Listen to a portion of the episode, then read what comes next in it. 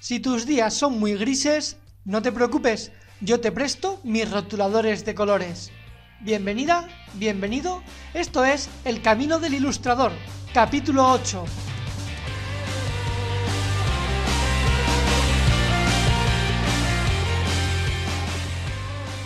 Hoy tenemos otro capítulo especial y espero de verdad que os guste. Pero antes de nada me voy a presentar.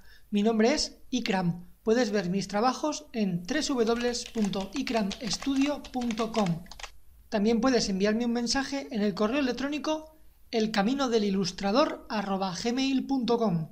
Y es que esta mañana, mientras daba mi paseo matutino, encontré un pequeño camino que me desviaba de mi trayecto habitual. Y no sé el motivo, pero creo que por curiosidad quizá decidí desviarme. Y después de varias horas llegué a un sitio increíble, la Catedral del tatuaje. Y te estoy hablando de Sacro Estudio, que está en el reino de Aragón. Y por aquí siempre hace muchísimo viento, no está de más decirlo. Pero volviendo a lo que os quería contar, tuve la suerte de compartir unos buenos ratos con dos de los guardias de la Catedral del Tatuaje. Y os los voy a presentar. Y ya sé que para gustos están los colores, pero para mí son dos de los mejores tatuadores de España. Uno es Víctor Cetal, especialista en retratos a color, y el otro es un artista increíble en tatuajes de blanco y negro. Él se llama Estepario. Como siempre os dejaré sus redes sociales en la descripción del capítulo. Echarles un ojo porque no tienen desperdicio ninguno. Y ahora sí, os voy a contar cómo fue todo. Me acerqué a la puerta. ¿Hay alguien por aquí? Hola, muy buenas. Hola, creo que me he perdido. He visto en la entrada que pone Sacro Estudio. Y esto tiene pinta de ser un buen estudio de tatuaje. Si no me equivoco, ¿tú eres Víctor Zetal? Estoy seguro que no estás tú solo por aquí. ¿Me puedes hablar de qué tatuadores estáis al frente del estudio? Pues actualmente somos cuatro tatuadores y Richie que es el, el manager y jefe del estudio. Y actualmente pues estoy yo que me dedico al realismo a color, mi compañero Jorge Estepario que se especializa en realismo en blanco y negro Carlos Povar, que hace neotradicional y sobre todo lo que más le gusta, cosas de anime y otaku. Y mi compañero Roberto, que se dedica más al tradicional tanto americano como japonés.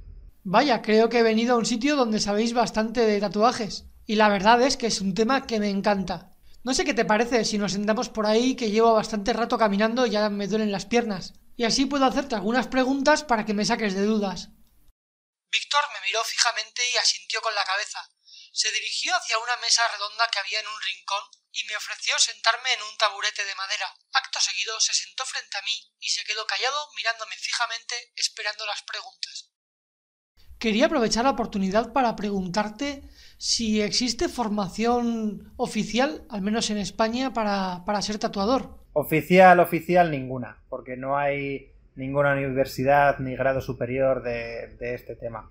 Sí que, como todos sabemos, de la existencia de cursillos o, cursos no homologados que suelen dar propios tatuadores por su cuenta, pero que sinceramente en el 99% de los casos y de la experiencia que he tenido eh, son sacaperras, sacacuartos, que simplemente te van a enseñar lo básico de lo básico y te van a cobrar un buen pastizal por ello. Y entonces, si alguien quiere ser tatuador, ¿cómo lo puede conseguir? ¿Qué es lo que tiene que hacer? Pues primero dibujando mucho, eso es, eso es básico. O sea, tener conocimientos artísticos de composición, peso visual, teoría del color, etcétera, etcétera. Eh, y segundo, la forma en la que yo creo que prácticamente todos hemos empezado ha sido en nuestra casa con una máquina de los chinos y practicando en piel de cerdo o pomelos. Y así practicando, practicando hasta que algún desdichado amigo se deje a corromper, se deje un trozo de su piel para, para que la corrompas. Y mientras Víctor me hablaba, no pude evitar darme cuenta que había otra persona dentro de la sala. Oye, Víctor, ¿te has dado cuenta que tenemos ahí un espectador que está intentando escuchar nuestra conversación? Le voy a decir que se acerque. Yo creo que es uno de los compañeros de los que me has hablado antes. ¡Ey, chico! Acércate. ¿Cuál es tu nombre? Jorge. Ah, claro. Entonces tú debes de ser Jorge Estepario. ¿Cómo prefieres que me dirija a ti? Jorge, de toda la vida. Vale, perfecto. Pues encantado de conocerte, Jorge. Víctor me ha hablado de ti hace un rato y me ha dicho que eres un experto en el retrato en blanco y negro. ¿Y cómo son las cosas? Al final me veo aquí entre dos artistas, uno especialista en tatuajes a color y el otro especialista en tatuajes a blanco y negro. Y la pregunta es más que obvia. ¿Cuándo recomendaríais hacer un tatuaje en blanco y negro y cuándo a color? Bueno, aquí esto puede ser quizá un poco, subjetivo, depende de la experiencia de cada tatuador. Eh, mi experiencia básica es que para tatuar, para pieles morenas o que se tuesten mucho al sol, es más recomendable el blanco y negro. Porque el sol todos sabemos que se come cualquier pigmento, ya sea la ropa, carteles o incluso el color de los coches. Y con los tatuajes pasa similar. Eh, entonces, los tatuajes a color sí que es verdad que, sufren más ese, ese golpe del, sol. Y puede afectar a, los tonos de, que se hayan usado. Por ejemplo, los tonos eh, claritos como amarillos o rosas, si les da el sol y tu piel se pone muy morena, eso apenas se ve. Ocurre similar con el blanco y negro, lo que pasa que se nota menos. Bueno, para alguien como yo que estoy acostumbrado a dibujar en papel o si no en digital, esto de dibujar sobre la piel se me hace un mundo y seguro que hay un montón de pieles diferentes con sus características y sus peculiaridades. ¿Cuáles son las mejores pieles donde tatuar? Las mejores para cualquier tatuaje, pienso yo, blanco, blanco nuclear. Las que si les dan el sol se ponen rojas. Eh, esas pieles, vamos, hace que se mantengan mucho mejor cualquier tono tanto si es en blanco y negro como a color, y, por lo tanto perdura la, vida del tatuaje. He visto muchos casos de, gente que les gusta más el sol que un tonto un lápiz, y los tatuajes pasan a, ser. pasan a, a clarearse muchísimo incluso a veces a casi desaparecer. ¿Y para aquellas personas que son muy morenas de piel? Personas que son muy morenas necesitan un alto contraste. O sea, mucho negro y la piel muy vacía. Tenemos un cliente que es bastante moreno y, el trabajo que hacemos con él es un, realismo en blanco y negro con mucho contraste. O sea, dejar bastante espacio de color de piel para que aguante. Porque si no, las sombras medias o sombras finas no aguantan. Entonces un alto contraste. Y, claro, desde, o sea, grandes artistas del tatuaje se van a Irlanda, a sitios donde la gente es muy, muy blanca, para que realmente exploten eh, eh, lo que están haciendo, su trabajo, el color. Me está pareciendo una charla súper nutritiva. Estoy aprendiendo un montón y la verdad es que no he escuchado nunca antes un podcast en español con este tipo de contenido. Y si te está gustando este tipo de capítulos, aprovecho para animarte a suscribirte al programa. Ahora bien, sigamos charlando con estos dos monstruos del tatuaje. Siempre he escuchado decir a un montón de gente que no es lo mismo tatuarse en la parte interior del brazo que en el codo, que en una pierna, porque el tipo de piel es diferente. Entonces, ¿qué tipos de pieles hay y cuáles son las más difíciles de tatuar? Pues yo creo que las más complicadas sin duda son, son las costillas. Es una zona, por, eh, primero porque hay que, tensar mucho la zona, es una, es una piel donde se acumula mucha grasa y hay que tensarla mucho.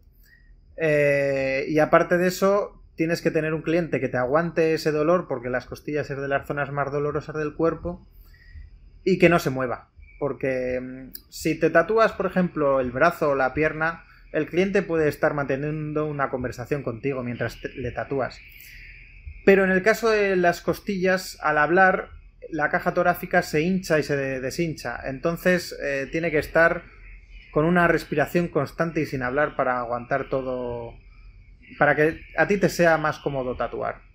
Y eso a veces es duro para el cliente. Bueno, y para casos como estos, donde la zona es una zona bastante sensible y el cliente sufre un dolor intenso, tengo entendido que hay unas pomadas que son de anestesia. No sé si realmente es algo recomendable o no lo es. Pues depende, depende. No todas las pieles actúan igual y algunas se vuelven mucho más duras y ásperas con esas cremas y otras veces no apenas tiene efecto. Yo de todos modos desaconsejo totalmente estas cremas. Em, creo que en algunos casos irritan más que ayudan al dolor y que pueden afectar a la curación del tatuaje. Y así como una de las partes más importantes donde se va a hacer el tatuaje es el lugar donde se va a hacer y el tipo de piel del cliente, también hay otros factores, como por ejemplo la máquina con la que estás tatuando. ¿Qué clase de máquinas existen en la actualidad? Pues eh, están las máquinas de bobinas, que es con la que empezamos a tatuar, las máquinas de bobinas, y luego empezaron el boom de las, de las rotativas, que es lo que mayormente utiliza todo el mundo. Pero siempre hay gente que se ha quedado con las bobinas. Por ejemplo, Víctor Portugal sigue con, bobina. Y, y, yo estoy muy a gusto con la rotativa. Bueno, y hablando un poco de todos los aspectos de la profesión, me gustaría saber qué opináis vosotros sobre este crecimiento tan grande que ha habido de estudios de tatuaje. ¿Creéis que el mercado del tatuaje en España actualmente está saturado? Bueno, la verdad es que eh, ha habido un boom del tatuaje en los últimos 4 o 5 años y, actualmente yo creo que en ciertas ciudades está un poco saturado. En ciudades como Barcelona hay muchísimo nivel, creo que Barcelona es de, de las ciudades con más nivel en cuestión de tatuaje de toda España, pero sí que es verdad que, que eso ha hecho que, proliferen muchísimos estudios y que la oferta sea mayor que la demanda por lo que esto puede ser, claro, un problema a la larga. De todos modos, creo que en España es uno de los países con más cultura de tatuaje. La gente viene agradecida, viene, viene con, ganas de, de, explicar sus ideas y con ganas de llevarse algo personalizado, único y artístico. Aprovecho para hacerte una pregunta ya que hablas de tatuaje artístico porque tú estás especializado en realismo a color y bueno, entiendo que es un campo donde hay demanda, pero ¿qué puedes decirme de todos esos artistas que tienen un tipo de tatuaje quizá más surrealista o, menos, menos comercial, por decirlo de alguna manera? ¿Crees que se puede vivir también eh, exclusivamente de ese tipo de tatuajes? No es algo que se hace pensando en si voy a tener más clientes o si va a pegar más eh, va a llamar más la atención entre el público, sino, sino que es algo que, que tu propia actitud artística te pide. Hay gente que le gusta más un, un estilo mucho más surrealista, con, con, con caras en colores azules o, cortadas por, por brochazos y, y, cosas mucho más alocadas. Que yo creo que comercialmente es mucho más difícil de vender al público, pero que es alguien que está peleando por un estilo propio y es lo que le mueve y lo que le llama. Entonces, yo creo que siempre hay que seguir ese instinto que te lleva a eso. Bueno, y teniendo el portafolio que, tenéis vosotros de tatuajes, me imagino que os vendrán clientes de todo tipo y seguramente en muchos casos os vengan con trabajos eh, a los cuales no sepáis cómo hacer frente o incluso os planteéis el decir que no. ¿Cómo gestionáis este tipo de situaciones? En los años que llevo tatuando, muy pocas veces he dicho que no a, una idea o a un cliente. Pero sí que es cierto que a veces ocurre. Pueden ocurrir varias razones en, en este contexto. Por un lado te pueden pedir algo, un estilo que tú no controles y que sabes que X tatuador o X compañero lo va a cubrir mucho mejor que tú.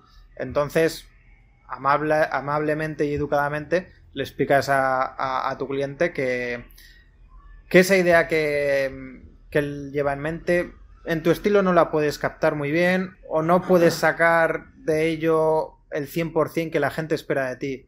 Entonces, eh, lo mejor es aconsejarle a otro tatuador o otra idea. Por otro lado, hay situaciones en las que los clientes llegan con unas ideas totalmente caóticas que son imposibles de elaborar. Eh, en ese caso se trabaja sobre ello eh, quitando, quitando las partes eh, menos importantes, centrándonos en la idea principal. si son varias ideas, intentar que, que, no se colapsen unas a otras, que cada una tenga su importancia, su hueco en la piel. Y en ese caso, los clientes, por por mi experiencia, se dejan aconsejar bastante bien y se suele llegar a un acuerdo. Bueno, y coméntame, ¿cuáles son los tatuadores que tú has tenido como referentes? Pues dentro del mundo del tatuaje, yo creo que, mi artista favorito es un ucraniano llamado Dimitri Samoin, que yo lo considero uno de los mejores del mundo. Dimitri es, es, un hombre que por su trabajo se nota que, que controla muchísimo de teoría del color y de contraste, aparte de, hacer unos tatuajes brutales también pinta mucho y, eso se nota. Y dentro del mundo del tatuaje tengo muchos referentes como, como Debe Calle, que, que aunque empezó haciendo un estilo súper realista, cada vez va deformando su estilo hacia algo más, más personal y surrealista. Y, yo creo que tiene un, estilo muy, muy personal.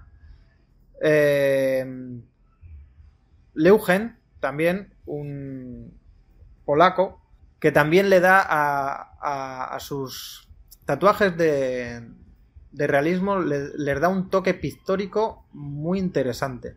A nivel nacional, aparte de, buenas compañeras, siempre han sido unos grandes referentes Laura Juan de Madrid y Merche Zirting de Barcelona, la cual tengo el placer de conocer en persona y decir que es un encanto de, persona y muy trabajadora. Ambas eh, trabajan el realismo, tanto a color como en blanco y negro, y tienen un toque pictórico y un control de los colores y de los tonos que me parece brutal. Fuera del, mundo del tatuaje, yéndonos más hacia la pintura, eh, uno de mis artistas favoritas es Roberto Ferri, un pintor italiano que ahora mismo me parece, me parece impresionante los cuerpos anatómicos que trabaja y, los tonos que utiliza para las pieles.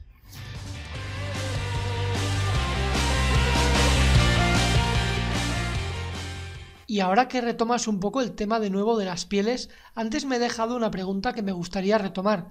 Y es que tengo la grandísima duda de qué pasa cuando tienes que tatuar encima de una cicatriz o de un lunar o este tipo de accidentes dermatológicos que, a veces son tan complicados y que generan tantas dudas, ¿no? A mí al menos me crea la duda y no sé si son superficies que se puedan tatuar.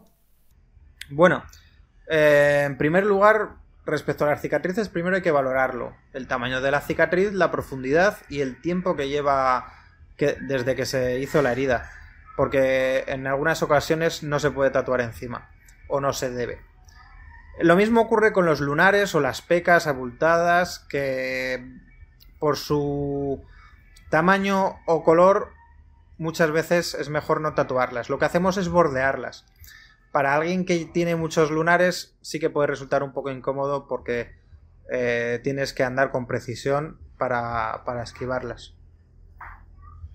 En cuestión de las estrías, mm, se pueden tatuar, pero sí que mm, cuando pasas eh, la aguja por encima se hinchan mucho y, duelen mucho al cliente. Porque al hincharse la piel cuesta un poquito más hacer que entre la tinta. Y en este interesante mundo que, me estáis descubriendo del tatuaje, veo que hay muchísimas convenciones donde se juntan cientos de, tatuadores de diferentes países. A nivel estatal, en España, ¿cuál diríais que es la convención más importante? Y a nivel mundial también me interesaría saberlo. Bueno, la más eh, grande e importante a nivel de, España es la de Barcelona, sin duda alguna. Es una convención que aparte de tatuaje también mezcla el mundo del motor, eh, donde hay torneos de, skaters, de bailarines y, siempre hay, hay cosas eh, diferentes. Eh, a nivel europeo, yo creo que las más importantes serían la de la del Mundial del Tatuaje de París y, la de Londres.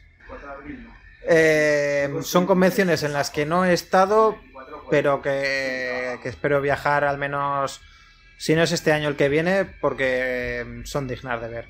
Por su tamaño y por la por el nivel de, tatuadores que van a esas convenciones y, y, siempre te puedes llevar muy buenos recuerdos, la verdad. Bueno, y me encantaría saber en vuestras trayectorias profesionales dónde os veis de aquí a unos años dentro del mundo del tatuaje. Pues yo es que así soy muy feliz, o sea, con tener el equipo que tengo y la familia, pues es que tampoco tengo mucha experiencia en otros estudios, pero por lo que me comentan, el tener un equipo como tenemos nosotros es bastante complicado. Entonces conseguir así yo soy muy conformado. Yo no necesito más que...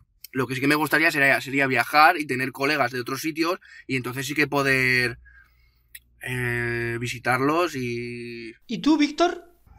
La verdad que que hoy en día no hago promesas de año nuevo ni, ni objetivos a largo plazo. Prefiero que todo fluya y, los puentes que tengan que venir ir cruzándolos a su paso. Eh, de todos modos, evidentemente no dejar de aprender en el mundo del tatuaje, ya que me queda mucho por, por aprender. Eh, y poder hacerlo de los mejores. Me gustaría viajar más, profesionalmente y de ocio si, puede, si puedo compaginar ambas de lujo. Y, y sí que me gustaría, que siempre lo digo, pero nunca lo cumplo, dejar un poquito más de lado el tatuaje para poder dedicarme más al pincel y al lapicero. Ya que mm, tatuar prácticamente todos los días como, como hago yo nos deja muy poco tiempo libre en nuestra vida privada. Y eso a la larga se nota y tengo varios cuadros por ahí sin terminar. Pues quiero agradeceros el rato que me habéis dedicado. La verdad que tenéis un estudio muy acogedor, la compañía es inmejorable y no quiero irme sin antes haceros un regalo, porque me encantaría poder entregaros el carné del programa El Camino del Ilustrador con los números 002 para ti, Víctor. Ole, además mi número de la suerte, el 2, qué bueno. Y el 003 para ti, Estepario. Muchísimas gracias, tío, ha sido un sorpresor, no me lo esperaba para nada y lo recibiré encantado. Lo dicho, muchísimas gracias a los dos, ha sido un placer compartir este rato con vosotros y nos vemos pronto.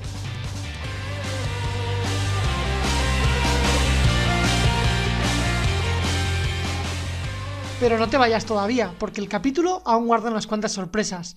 Y es que he dejado al final unas cuantas tomas falsas que estoy seguro que te harán reír un rato. Pero antes de eso, vamos a hacer la recomendación de la semana.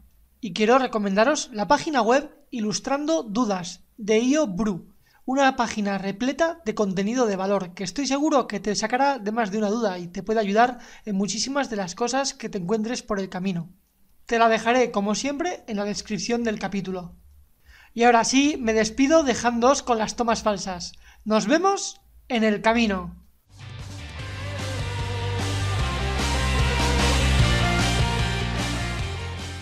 Hola Víctor, bienvenido al Camino del Ilustrador. ¿Cómo estás? Muy bien por tercera vez, gracias. Mira, yo cuando me pongo el First Days y veo que dicen que es tatuador, me corrompo. ¿Lo ves? Me corrompo. ¿Lo ves? Estas, estas cosas, estas cosas. Quería preguntarte, ¿qué le dirías a una persona que se acercase a tu coche y te reventara la luna? Eh, seguramente que ese día voy a prisión o no sé, o me echo, a, me echo a llorar y mientras lloro le pego. ¿Esto sigue grabando o no? Sí. Espérate, que acabe esto. Eh, me he ido totalmente. La del Mundial del, tatua del Tatuage de, de, de París y, y, la de Londres. Eso de mi pronunciación francesa, quítala. Sí, sí. Y aunque tras trabajo y esfuerzo he conseguido arreglar esa parte, tenía que enseñárosla. Que mi artista favorito es un ucraniano llamado Dimitri Samoin, que yo lo considero uno de los mejores de, del mundo. Dejaremos el link de su Instagram en el programa. Por otro lado. Sigue, sí. Es que digo, te voy a, Sí, a decir sí. ahora muchos más. Entonces, Ah, bueno, bueno. vas a, pues- a dejar Vale, el link pues de todos. entonces, entonces dilos todos y luego ya, Vale. ya lo diré yo cuando lo grabe y ya está. Para terminar, quiero enviar un abrazo muy gordo a todos mis amigos de Sacro Studio. Nos vemos en el camino.